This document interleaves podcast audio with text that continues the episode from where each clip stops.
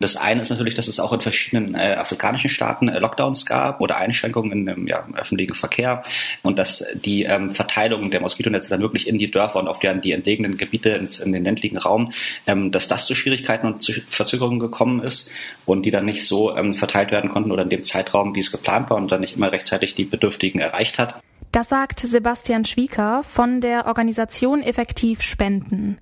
Das Coronavirus hat weltweit viele Lieferketten unterbrochen und Verkehrssysteme eingeschränkt.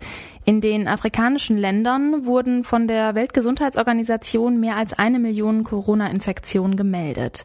Doch viele dieser Länder kämpfen nicht nur mit Corona, sondern auch seit vielen Jahren mit Malaria. Die WHO warnt nun davor, dass aufgrund der Corona-Maßnahmen sich die Zahl der Malaria-Opfer in diesem Jahr verdoppeln könnte.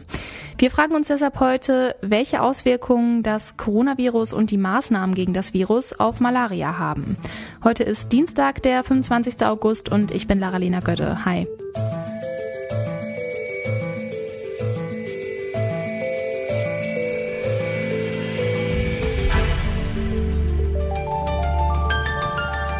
Zurück zum Thema. Malaria wird über Moskitostiche verbreitet. Nach etwa zwei Wochen treten bei infizierten Personen erste Symptome wie zum Beispiel Fieber oder Magenschmerzen auf. Dabei fällt der Krankheitsverlauf unterschiedlich stark aus. Am meisten betroffen sind afrikanische Länder, die sich südlich der Sahara befinden. Der Grund für die starke Ausbreitung gerade dort ist das tropische Klima. Eine Malaria-Infektion kann zum Beispiel durch Moskitonetze und oder verschiedene Medikamente verhindert werden. Mit dem Ausbruch des Coronavirus hat sich jedoch auch in den afrikanischen Ländern die Situation geändert. Zuletzt hat die Weltgesundheitsorganisation mehr als eine Million Corona-Infektionen auf dem afrikanischen Kontinent gemeldet.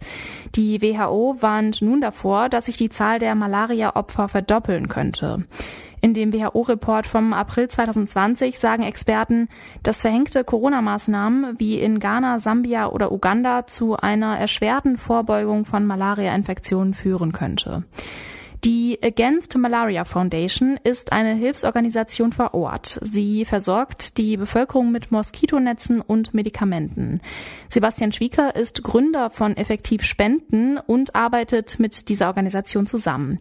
Ich habe ihn gefragt, welche Hindernisse es durch die Corona-Maßnahmen beim Kampf gegen Malaria gibt. Das eine ist natürlich, dass es auch in verschiedenen äh, afrikanischen Staaten äh, Lockdowns gab ähm, oder Einschränkungen im, ja, im öffentlichen Verkehr ähm, und dass die ähm, Verteilung der Moskitonetze dann wirklich in die Dörfer und auf deren die entlegenen Gebiete ins, in den ländlichen Raum, ähm, dass das zu Schwierigkeiten und zu Verzögerungen gekommen ist und die dann nicht so ähm, verteilt werden konnten oder in dem Zeitraum, wie es geplant war und dann nicht immer rechtzeitig die Bedürftigen erreicht hat. Das ist in einigen Ländern immer noch eine Herausforderung.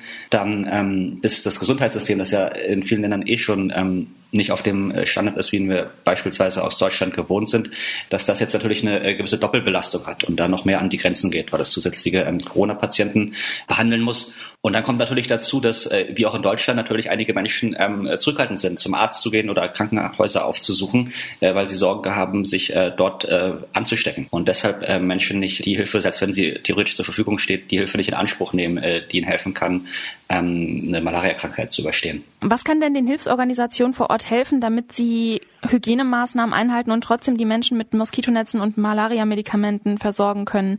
Das ist ja schwierig, weil es muss ja irgendwie ein Kontakt bestehen zu den Menschen. Genau, genau. Also im Endeffekt ist es, oder vieles ist einfach schlicht äh, teurer geworden. Äh, Sachen dauern länger. Es wird ähm, komplizierter, die äh, Moskitonetze zu verteilen. Ein äh, ganz konkretes Beispiel hier, dass ähm, teilweise die Moskitonetze mit dem Lastwagen in ein äh, Dorf gefahren wurden und dann sich äh, die Bewohner die Moskitonetze dort abholen konnten.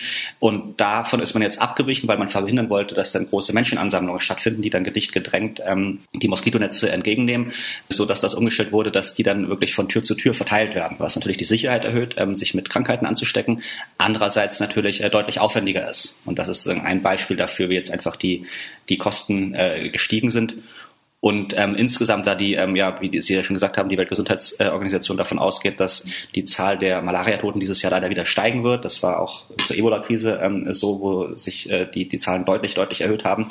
Eine Antwort wäre darauf, einfach noch mehr ähm, Moskitonetze oder noch mehr vorbeugende Medikamente ähm, und das Volk zu bringen und ähm, einfach dadurch äh, noch mehr Menschen zu schützen. Und auch das äh, kostet wieder ähm, zusätzliches Geld.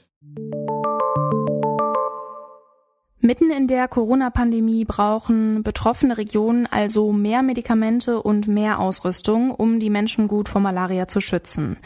Doch das ist gar nicht so einfach, sagt die kenianische Malaria-Forscherin Faith Ogier, Professorin am Universitätsklinikum Heidelberg. The current situation with corona has actually disrupted a lot of malaria control programs, mostly because there interruptions to the infrastructure. So, for example, if a team of workers were routinely going out into an area to spray um, with an insecticide, now people are not allowed to move because we have restrictions, um, and so these people are not doing their jobs. There's difficulties for people to access transport because the whole system for the infrastructure has been interrupted. Supplies were not flying because air travel was closed. So, if you were importing bed nets or some other supplies for diagnosis or medicines for treatment, those supplies again were interrupted. This has been the main, the main effect of the pandemic.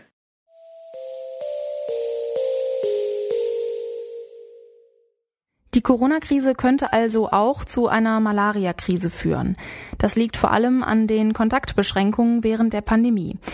Die halten Menschen davon ab, ins Krankenhaus zu gehen oder Moskitonetze zu holen. Und deshalb ist es für Hilfsorganisationen viel aufwendiger, vor Malaria zu schützen. Außerdem erschweren infrastrukturelle Probleme und Verzögerungen bei Lieferungen den Kampf gegen Malaria.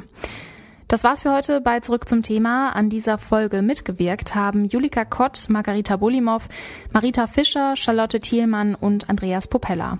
Chefin vom Dienst war Alina Metz. Falls ihr Fragen oder Anmerkungen zur heutigen Folge habt, dann schreibt uns gerne an kontakt.detektor.fm. Heute ist Dienstag, der 25. August 2020. Mein Name ist Lara-Lena Götte. Bis dann. Zurück zum Thema vom Podcast Radio Detektor FM.